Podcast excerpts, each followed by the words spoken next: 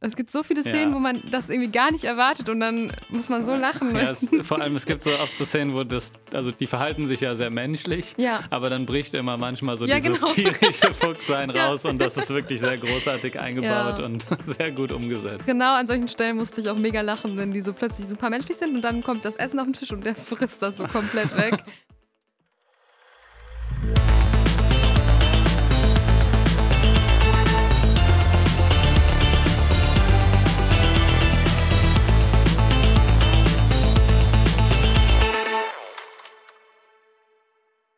Herzlich willkommen zur Februarausgabe von Stream Up, dem Film- und Serienpodcast von hifi.de, in dem wir euch jeden Monat kommende Streaming-Highlights vorstellen.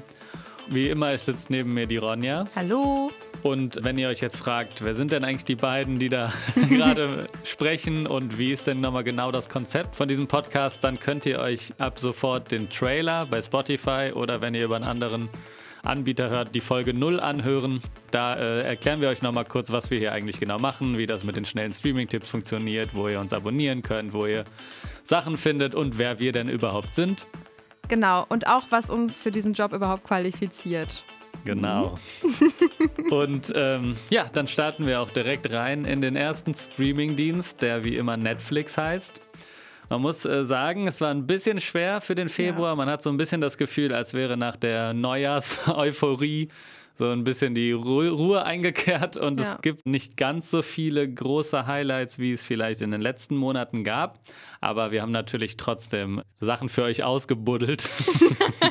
Ausgegraben. Ja. Wir haben dieses Mal bei Netflix zwei Empfehlungen, die tatsächlich noch nicht veröffentlicht sind. Und ich habe Inventing Anna mitgebracht. Das ist eine Mini-Dramaserie, die am 11.02. bei Netflix startet und die ist, wie gesagt, eben noch unveröffentlicht. Ja, und ich habe mir den Trailer angesehen. Ich hoffe, du auch. Klar. Ich Und- bereite mich ja sehr gut immer vor. Und in Inventing Anna geht es um ähm, eine wahre Begebenheit. Ähm, die Story von Anna Sorokin, eine deutsch-russische Hochstaplerin. Vielleicht haben es einige mitbekommen. Ich habe gerade eben schon Leon vor der Aufnahme gefragt, ob er von dem Fall was mitbekommen hat. Und hat er tatsächlich nicht. Deswegen ähm, erzähle ich es jetzt noch einmal kurz. Also Anna Nur für mich. Nur für dich. Also Anna Sor und für alle Fans. Ja. Ja. Also Anna Sorokin hat sich ein Pseudonym ausgedacht, nämlich Anna Delvey, und hat sich als Tochter eines Millionärs ausgegeben, um zur High Society in Manhattan zu gehören und hat sich dadurch über eine Viertelmillion Euro erschlichen oder ergaunert. Und ähm, ich finde generell so Hochstapler-Stories einfach super spannend. Also es ist faszinierend, gleichzeitig natürlich auch total kacke für die Leute, die da beraubt werden. Und die, Se die Serie basiert eben darauf. Und ja, im Trailer wird auf jeden Fall schon so ein bisschen die Situation überspitzt dargestellt. Und ich hatte auch ein bisschen den Eindruck, dass ja der Charakter Anna in der Serie ein bisschen glorifiziert wird, so auch, dass so ein bisschen diese Faszination für sie dargestellt wird, dass sie quasi es geschafft hat, sich da so in dieser High Society irgendwie zu etablieren. Aber das war jetzt auch nur ein erster Eindruck. Also ich bin mal gespannt, wie die Serie auf jeden Fall wird. Es ist eine gute Empfehlung, da der Fall an sich natürlich total, ähm, total spannend ist und die Serie ja auch aussieht, als ähm, würde die auf jeden Fall spannend werden. Schöne Farben, schöne, die sind schön angezogen im Trailer. Ja, wie äh, wieder auch ein bisschen wie bei Queen's Gambit schon, wo ja auch Ja. Äh, viel Wert so auf Mode und so gelegt wurde, auch bei Netflix. Und ich finde, äh, ja, ich fand den Trailer auch cool. Julia Garner, die, äh, die Anna spielt, ist auch Ja. eine sehr gute Schauspielerin. Das hat mir direkt gefallen. Ich fand, der hatte wieder ein gutes Tempo, was Netflix ja eigentlich immer ganz gut hinkriegt, das, stimmt. alles irgendwie in einen guten Rhythmus zu bringen. Ich fand es jetzt wieder inszenatorisch, sieht es wieder sehr so nach klassischem Netflix-Kram Ja, aus. Äh, und wahrscheinlich werden so Sachen, es gibt eine Splitscreen-Szene auch in dem Ja. Trailer, aber es wird wahrscheinlich auch wieder nicht in der Serie landen. Das war bei Cowboy Bebop zum Beispiel. Ah. Da kam letztens eine Serie, da sah der Trailer auch sehr experimentell aus Mhm. und davon steckte dann aber letztendlich relativ wenig wirklich in der fertigen Ja. Ähm, aber ja, ich finde die Geschichte auch interessant. Ich finde es auch äh, cool, dass es so aus einer Journalistenperspektive Mhm. erzählt wird. So ein bisschen wie bei Hustlers. Ich weiß nicht, ob du den Film kennst. Mhm. Wird auch so eine Geschichte quasi rückblickend aus einem Interview heraus erzählt, was eine Journalistin mit dir führt. Und der, die Serie basiert ja auch auf dem New York Times Artikel, was ich auf jeden Fall sehr cool finde. Könnte schon sein, dass sie ein bisschen glorifiziert wird, aber ich kenne, wie gesagt, den Fall gar nicht. Ich Ja. fände es auch nicht so schlimm, je nachdem, wo sie vielleicht herkommt und sie ja. da sich auch einfach ein bisschen was reingeschlichen hat in eine Gesellschaft, wo sie sonst keinen Zugang zu hätte, finde ich das nicht per se jetzt unbedingt ja. super verwerflich. ähm, aber ja, bin ich mal gespannt, weil wie gesagt, ich gar nicht genau weiß, äh, was die genaue Geschichte ist.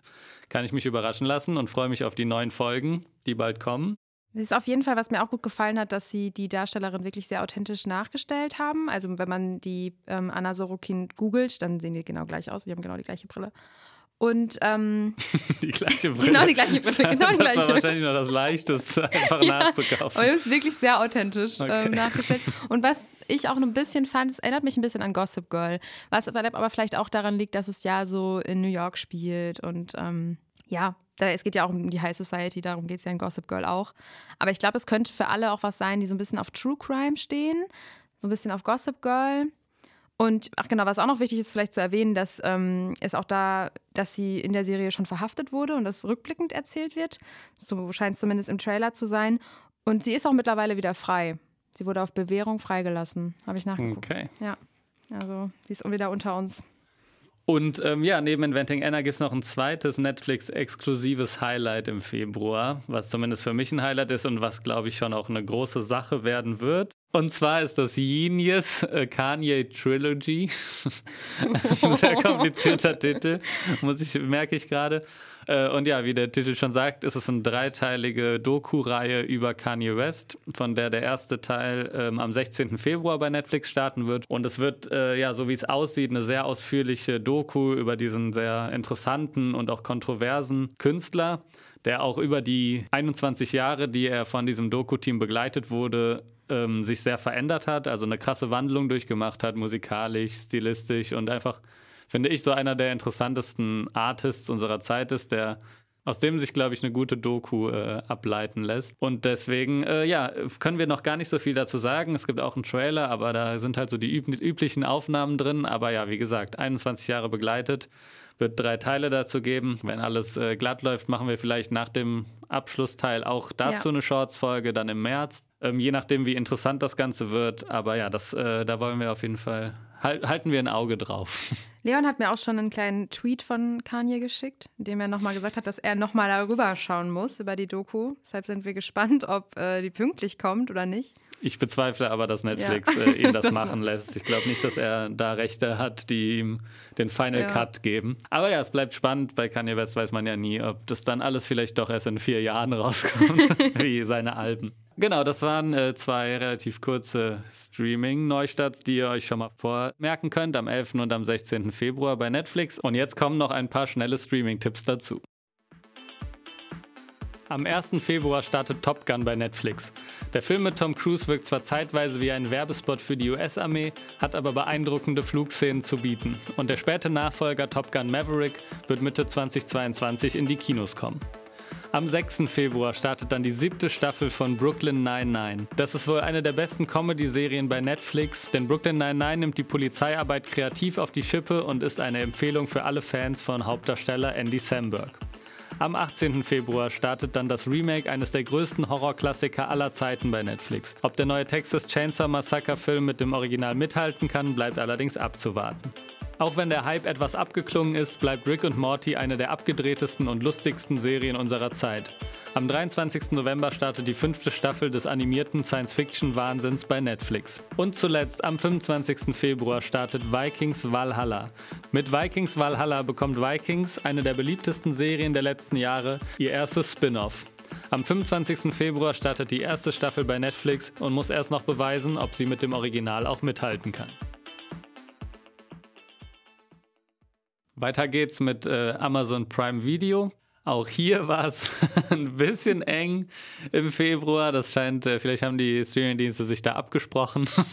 Aber natürlich gibt es trotzdem äh, ein, ein, zwei Empfehlungen, die wir euch mitgeben können. Ja, am 1.2., also direkt zur Veröffentlichung dieser Folge, starten Spider-Man 1 und 2, genau die bekanntesten Spider-Man-Filme mit Tobey Maguire, William Dafoe und Kirsten Dunst. Obwohl, Vielleicht wahrscheinlich in deiner äh, Generation, aber ich glaube jetzt der Spider-Man 3 ist ja auf jeden Fall der mit Abstand erfolgreichste Spider-Man-Film aller Zeiten, der neueste, ja. Ja? Ich glaube sogar sechs erfolgreichster Film aller Zeiten. Ich glaube, den habe ich sogar aber, aber, auch gesehen. Den, äh, der vor ja. zwei Monaten rauskam. Ja. Nee, den habe ich noch nicht gesehen. Den ich habe den. ich. Sp ähm, Amazing Spider-Man. ja, den habe ich gesehen. Ja, nee, die nicht. Der allerneueste ist der erfolgreichste. Krass. Der äh, sogar auch der wirklich Beste? in der Top 10, nein. Ah, der- du?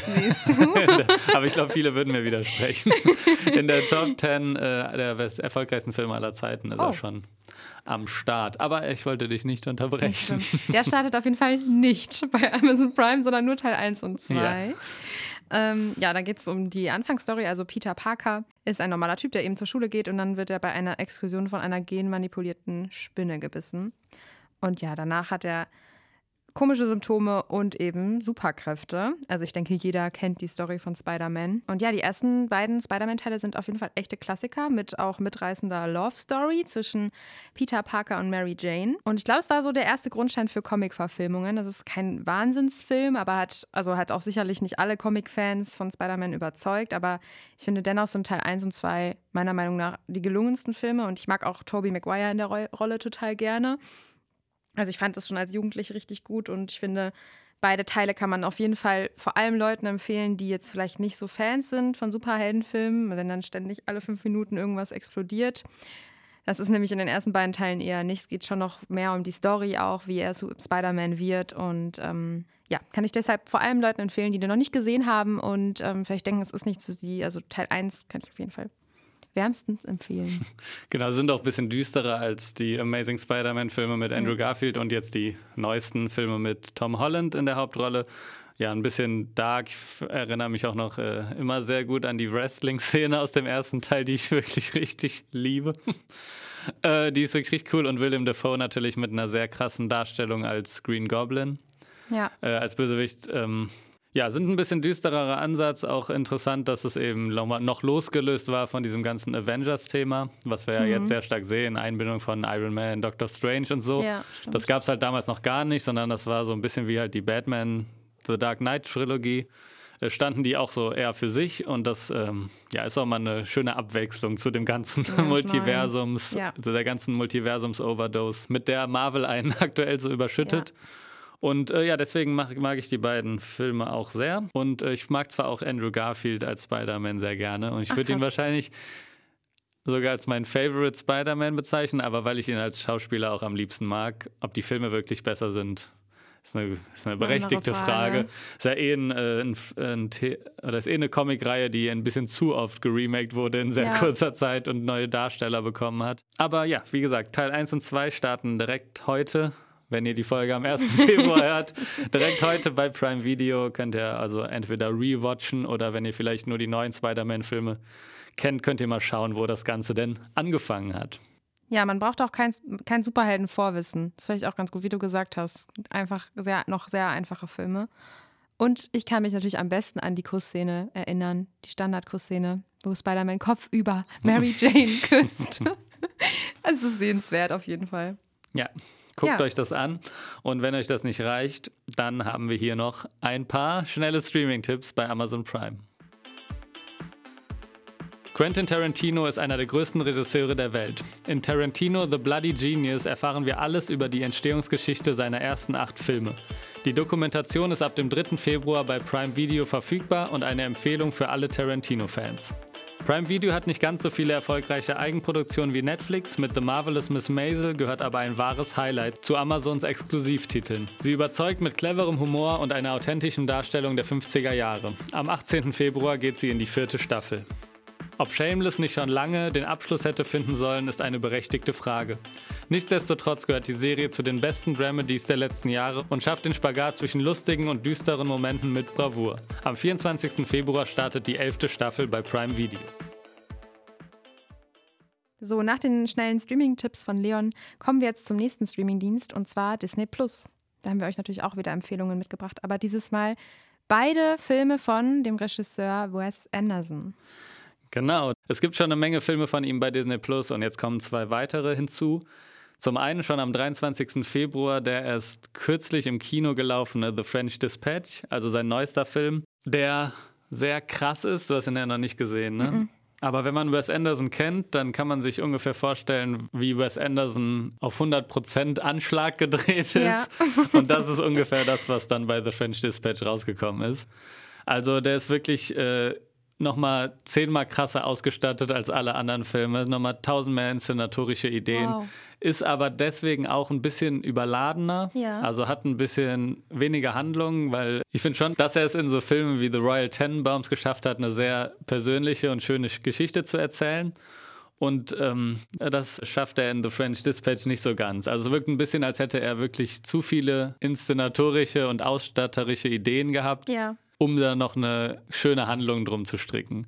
Und zwar ist es auch ein Episodenfilm, davon bin ich auch nicht der allergrößte Fan. Also man sieht quasi, wie ein Magazin, The French Dispatch, das ist mhm. ein Zeitungsmagazin, äh, Artikel schreibt und dann sieht man quasi die einzelnen Artikel als Verfilmung, was auf jeden Fall eine nette ah, Idee ist. Okay. Aber du hast halt fünf vier oder fünf unabhängige Geschichten voneinander. Mhm. Und da wird so alles reingeballert, was, was er so, was sich, was sich vielleicht bei ihm aufgestaut hat, als er noch, äh, noch Geschichten erzählen wollte. Und deswegen, ich finde es ein sehr beeindruckender Film mit äh, von einem beeindruckenden Filmemacher, der sich hier wirklich mal komplett austoben konnte und 100% sein Ding ja. gemacht hat, so kommt es rüber. Und das äh, finde ich auf jeden Fall sehr sehenswert. Aber man muss sich im Klaren sein, dass der Film anstrengend ist und sehr überladen und überfordernd bei Zeiten. Also man muss ihn sich vielleicht auch öfter anschauen, um alles zu durchdringen oder ja. ja, man muss sich dem im Klaren sein, aber dann ist es auf jeden Fall eine klare Empfehlung, allein schon, weil der so kurz nach Kinostart jetzt schon bei cool. Disney Plus startet. Und die einzelnen Stories hängen nicht miteinander zusammen? Gar nicht? Also Nein, also die, es gibt so ein verbindendes Element, dass man die Redaktion zwischendurch sieht und dann okay. sieht, wer den Artikel schreibt. Ja. Aber inhaltlich hängen die nicht zusammen. Okay, schade. Ja, es die ja. schwanken auch in der Qualität, meiner Meinung nach. Okay. Also die erste Episode ist zum Beispiel sehr stark, finde ich. Aber danach wird es ein bisschen schwächer. Aber wie gesagt, ähm, klare Empfehlung für jeden, der Wes Anderson mag und okay, sich auf ja. Ausstattungsporn einlassen ja. will. Also eher was fürs Auge. Genau. Und so, also das hat man, wer Grand Budapest Hotel oder so gesehen hat, weiß ja, wie Wes Anderson da rangeht und das ist nochmal auf, eine auf einem anderen Level jetzt in diesem Film. Ja, apropos ähm, Grand Budapest Hotels, auch einer meiner Lieblingsfilme von äh, Wes Anderson. Das war auch der erste Wes Anderson-Film, den ich gesehen habe und mir hat das so gut gefallen, dieses Bilderbuchartige, wenn man das so sagen darf, keine Ahnung. Ich ja. glaube, ich beleidige ihn jetzt. Vielleicht hast du auch gerade einen neuen Terminus für die äh, internationale Filmkritik ja. geschaffen. Ja, also ich finde irgendwie, dass das so richtig schön, also dass er total schön Geschichten erzählen kann und das immer so mit den, mit so detailreich irgendwie untermalt. Das gefällt mir total gut.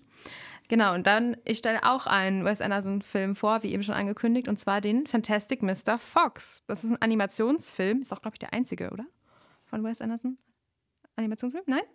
Äh, nein, es, es gibt noch, äh, also es war lange der einzige, aber es gibt jetzt inzwischen noch Isle of Dogs. Der kam vor, das ist glaube ich sein vorletzter Film, der vor The French, Dis ah, okay. French Dispatch rauskam. Aber äh, Mr. Fox natürlich sein bester Animations, beziehungsweise ja. Stop Motion ist es nicht Animation. Ah. Also es ist mit Figuren ich habe mich nämlich schon gedreht. gewundert, weil es ein bisschen auch am Anfang ein bisschen ungewohnt ist und auch ein bisschen gruselig, weil es so puppenartig ist. Ja, genau, es ist auch mit, tatsächlich mit Puppen, die du dann halt bewegst ah. und jedes Foto aufnimmst und die das dann aneinander schneidest und das wird dann zum Film bei ja. Stop Motion. Also es ist nicht animiert, ja. Ja, da hat Leon wieder das Fachwissen, was ich einfach noch nicht habe.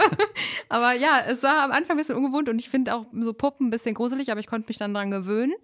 Ja, kurz zur Story. Also es geht um den schlauen Mr. Fox, ein Fuchs, der mit seiner Frau ähm, schon den einen oder anderen Raubzug vollzogen hat und als eben seine Frau verkündet, dass sie schwanger sei, gibt Mr. Fox ähm, aus Liebe zu seiner Frau eben das Stehlen auf und arbeitet als Zeitungskolumnist. Und das neue Leben mit seinem Sohn Ash und seiner Frau langweilt ihn ein bisschen. Also er braucht ein bisschen mehr Action und deshalb plant er mit seinem Freund, dem Opossum, drei perfekte Raubüberfälle auf die Bauern, die ihm in der Nähe ihre Höfe haben. Es geht dann quasi darum, wie sie eben diesen Plan ähm, schmieden und den ersten Überfall machen. Und ja, dann haben die Bauern es aber auf die Familie Fox abgesehen und versuchen alles, um diese Familie auszulöschen. Anders kann man es leider nicht sagen. Also ja, und der Film ist eben irgendwie super süß gemacht. Also, wie gesagt, so ein bisschen bilderbuchartig erzählt. Es gibt auch viele lustige Szenen. Also, ich musste irgendwie oft lachen bei Szenen, die, glaube ich, gar, andere vielleicht gar nicht witzig finden, aber ich, doch, ich finde ja. den auch extrem lustig. Ja. Es gibt so viele Szenen, ja. wo man das irgendwie gar nicht erwartet und dann muss man so lachen. Ja, es, vor allem, es gibt so oft so Szenen, wo das,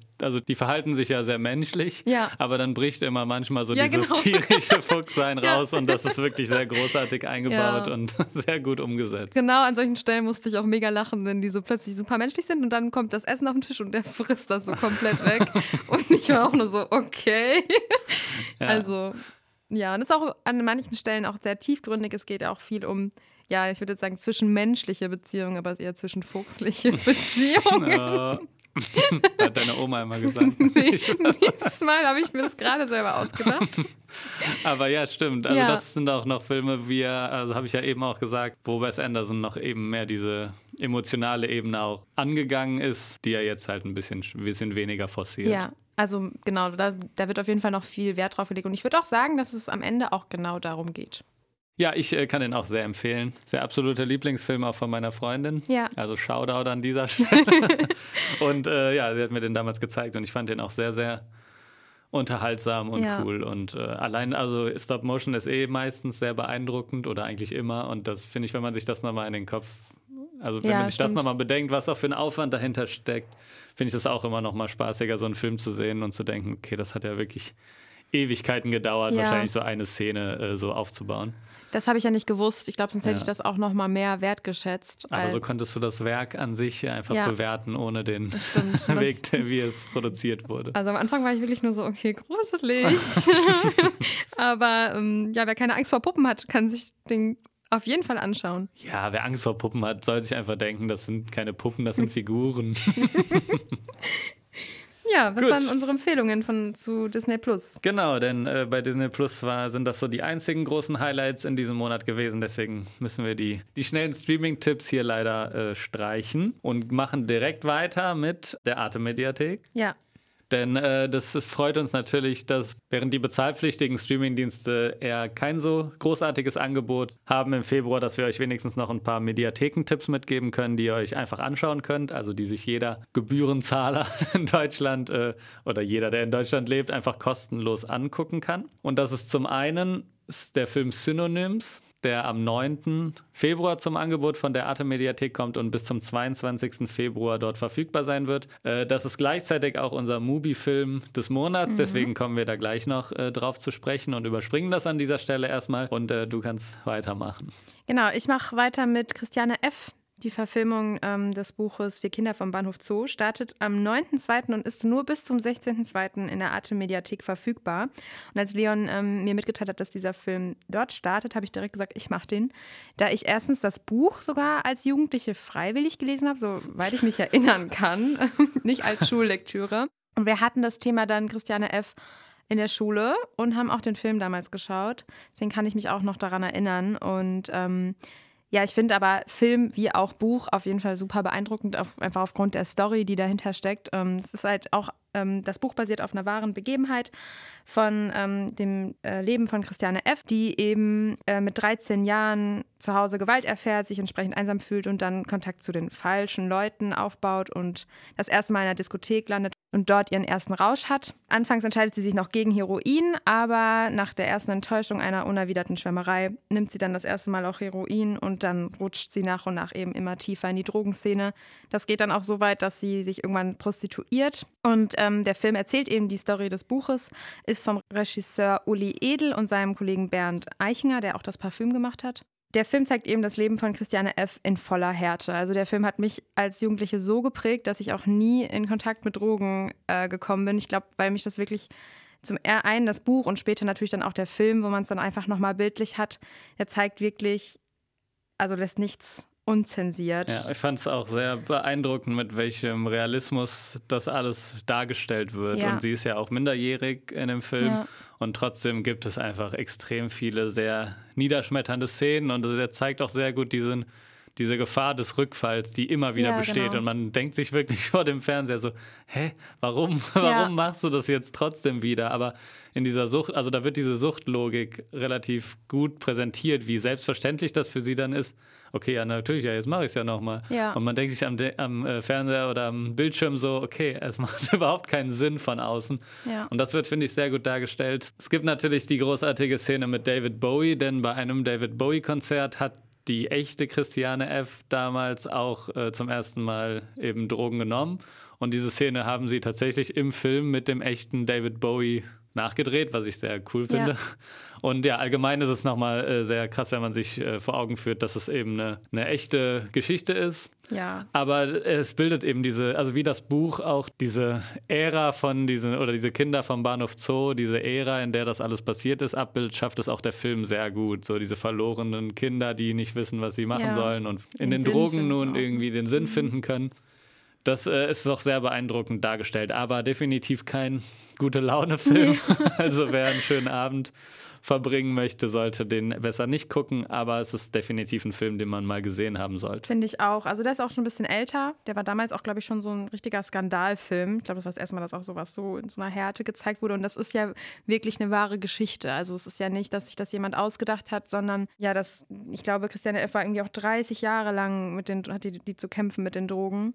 Ja, und das ist auf jeden Fall, also man muss den Namen auch kennen, finde ich, Christiane F. Und Deswegen. Ja, ich glaube, den kennen auch die meisten. Ja. Wahrscheinlich eher wegen dem Buch, aber wie gesagt, ja. die Verfilmung ist äh, sehr gut. Auch einer so der besten deutschen Filme für mich überhaupt. Krass. Und den gibt es umsonst. Den gibt es umsonst bei Arte.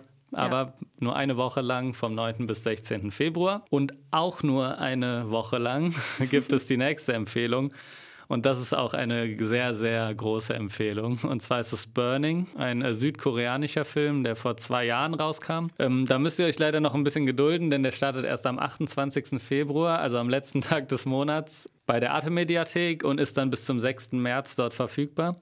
Burning ist ein sehr besonderer Film, der mit so einer sehr starken Subtilität arbeitet. Also ich kann jeden verstehen, der nach einer Dreiviertelstunde denkt, okay, was ist das für ein langweiliger Film? Aber der schafft es so gut, diese Geschichte nach und nach so aufzubauen, dass man, dass einem immer klarer wird, was gerade passiert. Also es geht um ein, es ist schwer zu erklären, es geht um ein Paar, die sich kennenlernen, die nicht sonderlich viel Geld haben und dann kommt ein reicher Südkoreaner dazu, der das Ganze so ein bisschen aufmischt, aber von dem man nicht so richtig weiß, woher hat er sein Geld, was ist mit ihm los.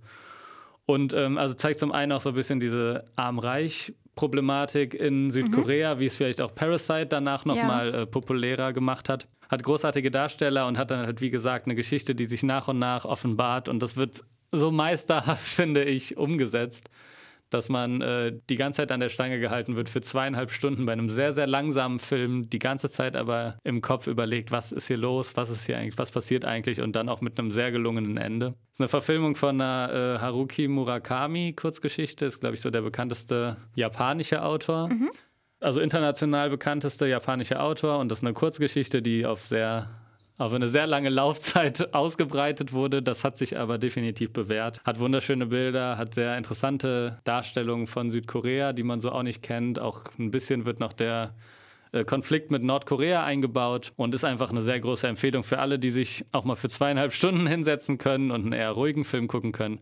Aber es lohnt sich 100 Prozent. Das klingt, als wäre das wirklich deine Empfehlung des Monats. Das ist auch ja? meine Empfehlung des Monats. Da kann auch der Movie-Film leider nicht mithalten. Ja, zu dem kommen wir gleich. zu dem kommen wir gleich. Aber ja, Burning ist auf jeden Fall meine Empfehlung des Monats. Leider erst am letzten Tag. Vielleicht gebe ich noch mal einen kleinen Reminder in der nächsten Folge. Da wird der Film dann ja erst gestern stimmt, quasi stimmt. erschienen sein. Äh, da wird es vielleicht nochmal einen Reminder geben, aber schreibt euch den definitiv schon mal auf oder guckt bei uns in, die, in, in den Instagram-Kalender. Da äh, seht ihr ja auch nochmal alle ja. Empfehlungen aufgelistet. Instagram at hifi.de. Ja, hifi.de, Instagram. Ja. Da äh, findet ihr alles, du wirst natürlich auch alles in den Shownotes verlinkt und erfahrt ihr alles im Trailer. Hier alle Informationen doppelt, damit ihr ja. bloß nicht vergesst. ja, vergesst nicht Burning.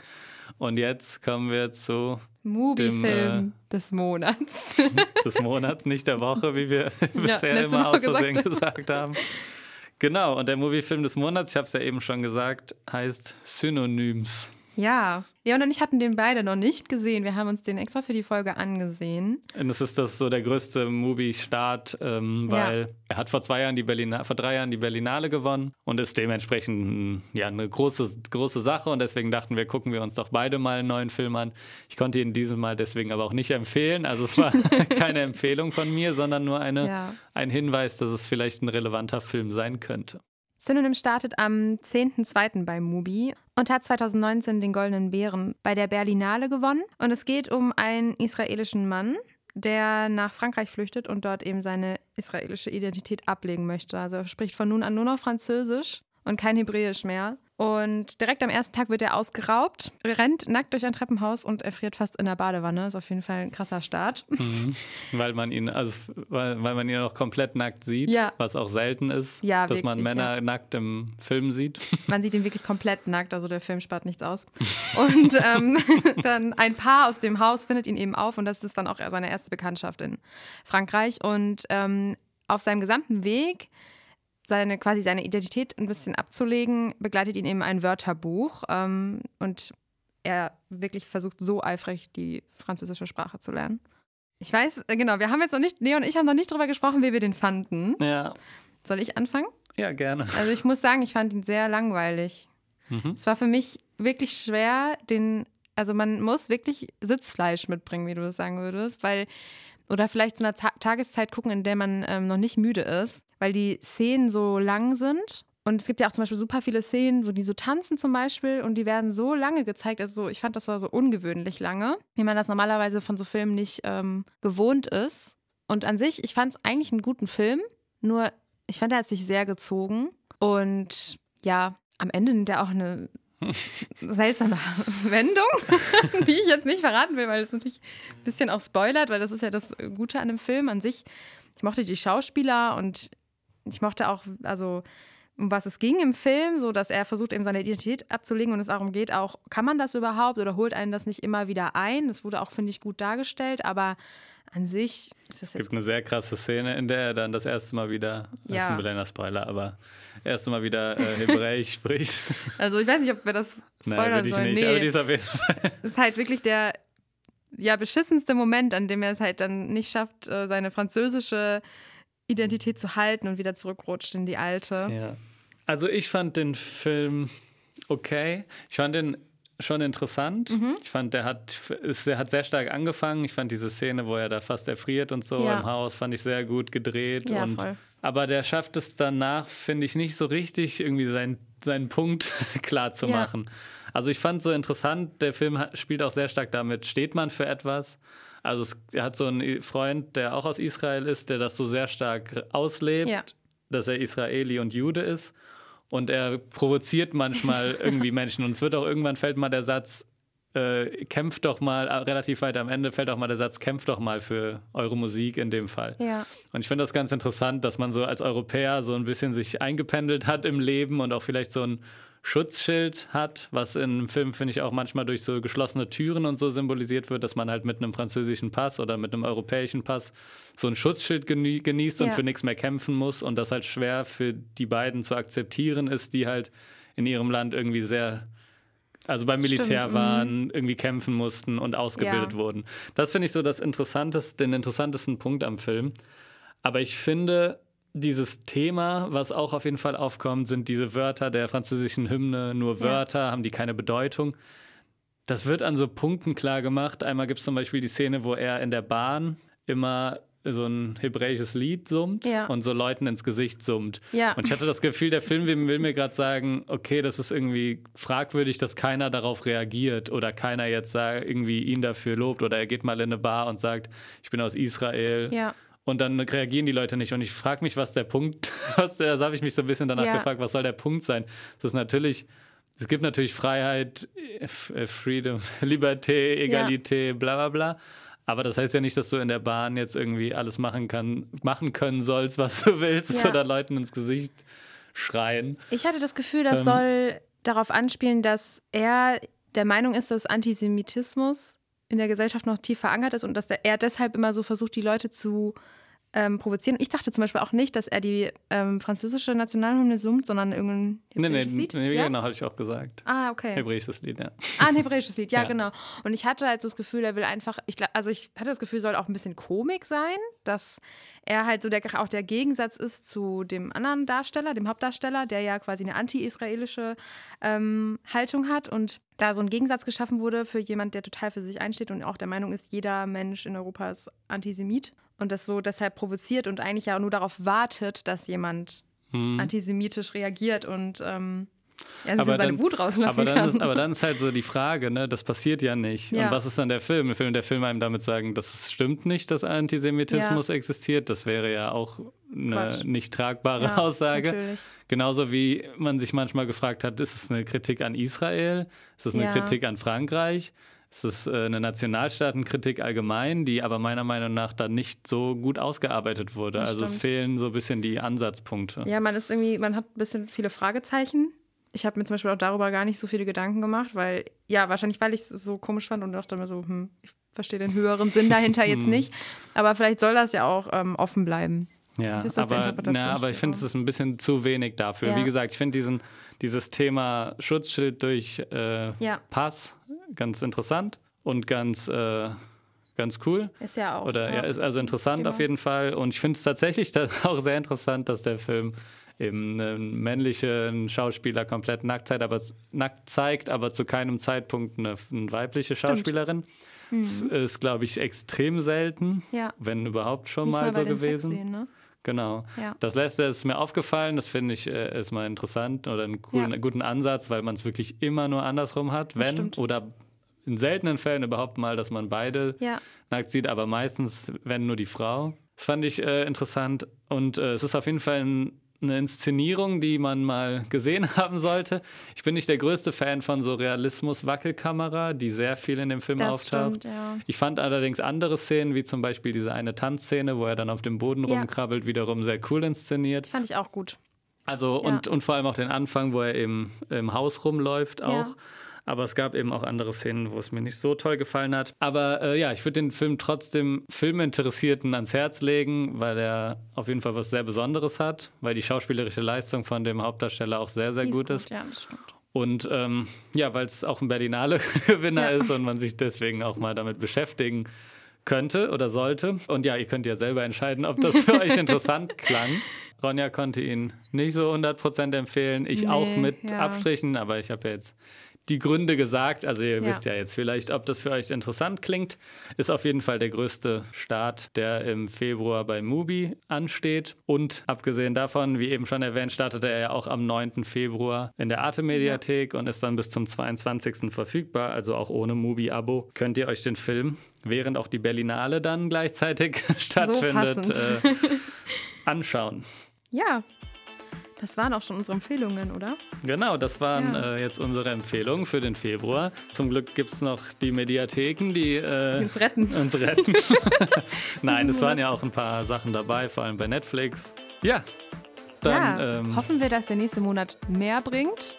Und wir haben auch schon einen größten Fan, der uns eine Mail geschrieben hat. Und deshalb nochmal der Aufruf an alle. Ihr könnt uns gerne eine Mail schreiben an streamup at hifi.de ab dabei wie das deutsche Film ab. Nicht wie Don't Look Up. Nicht wie Don't Look Up. Und ähm, ja, folgt uns gerne auch ähm, auf allen Podcast-Plattformen, bei Instagram. Und ja, wir würden uns natürlich wahnsinnig freuen, wenn ihr uns eine Bewertung bei Spotify oder Apple Podcasts hinterlasst. Das, also das ist das größte Geschenk, was ihr Leon und mir machen könnt. Und damit verabschieden wir uns auch schon wieder. Genau, dann wünschen wir euch einen schönen Februar. Ja. Und bis bald. Bis dann. Ciao. Tschüss.